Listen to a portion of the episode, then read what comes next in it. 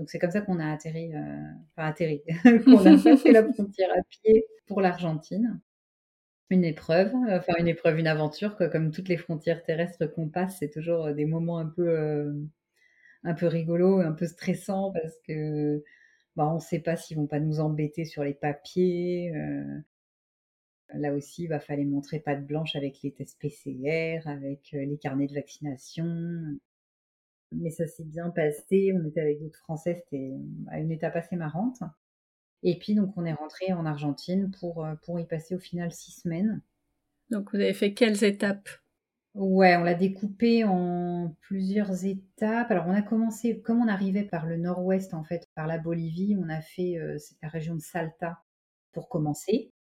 Euh, donc là, on est vraiment dans la continuité du Pérou et de la Bolivie en termes de paysage et d'ambiance. C'est vraiment les Andes. Hein. Euh, donc euh, même c'est rigolo, il y a encore beaucoup d'objets d'artisanat de toutes les couleurs, de la laine d'alpaga. on est vraiment dans la continuité totale de, de l'Amérique latine, du Pérou, de la Bolivie.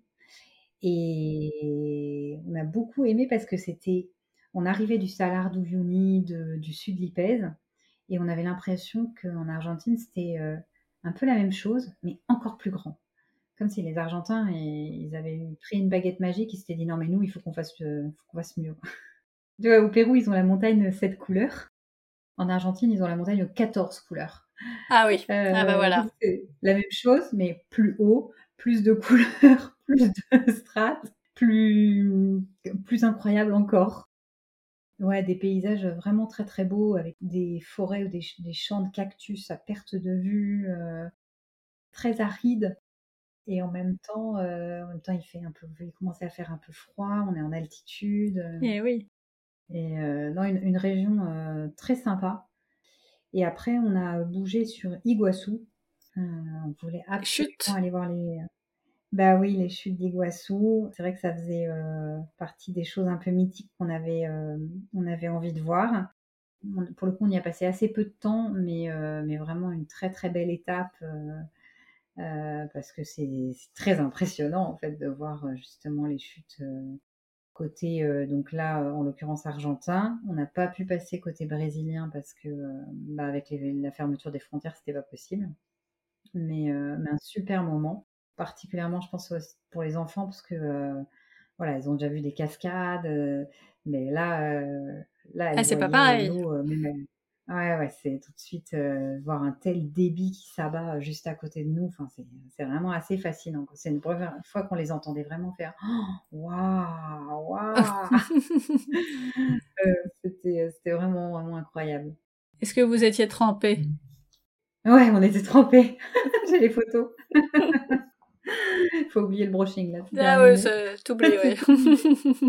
et après, on a continué en allant sur la péninsule Valdès. Donc là encore, euh, bah, une autre région qui a rien à voir, mais formidable quoi. Euh, les filles étaient euh, trop heureuses parce que ben, bah, déjà c'est la première fois que de notre vie à tous qu'on a vu des baleines. Ah là là, les baleines donc euh, ouais, c'était top. En plus, on arrivait en fin de saison et nous, on nous avait dit, bah, vous en verrez plus parce que c'est fini. En fait, là, euh, il en reste, euh, il nous avait dit qu'il en restait 10 dans toute la baie. Et donc, on nous avait dit la probabilité de les voir est vraiment minime. Et on a quand même réussi à en voir. Donc, une baleine et son baleineau à quelques mètres de nous dans le bateau. Enfin, c'était vraiment c'était vraiment génialissime. Alors, moi, avec mes yeux d'adulte, euh, j'ai un souvenir, ça me fait encore euh, tressaillir d'en parler, mais alors je voyais les enfants qui regardaient ça, enfin, pour elles, c'était c'était c'était sensationnel quoi. Donc ça ça restera un temps très très fort du voyage, nos premières baleines. Et puis euh, bah, on a vu des manchots, encore une fois plein d'alpagas, des guanacos, des chouettes euh, voilà, c'est moins original en soi comme animal, mais on n'en avait jamais vu des chouettes. mais oui. ouais, vraiment la péninsule Valdès, on s'est régalé parce que c'est un paradis de la faune euh, marine et terrestre, plein de lobos marinos, des, des euh, lions de mer, voilà, des otaries, des éléphants de mer. Donc ça, c'était vraiment vraiment un moment aussi encore très très fort.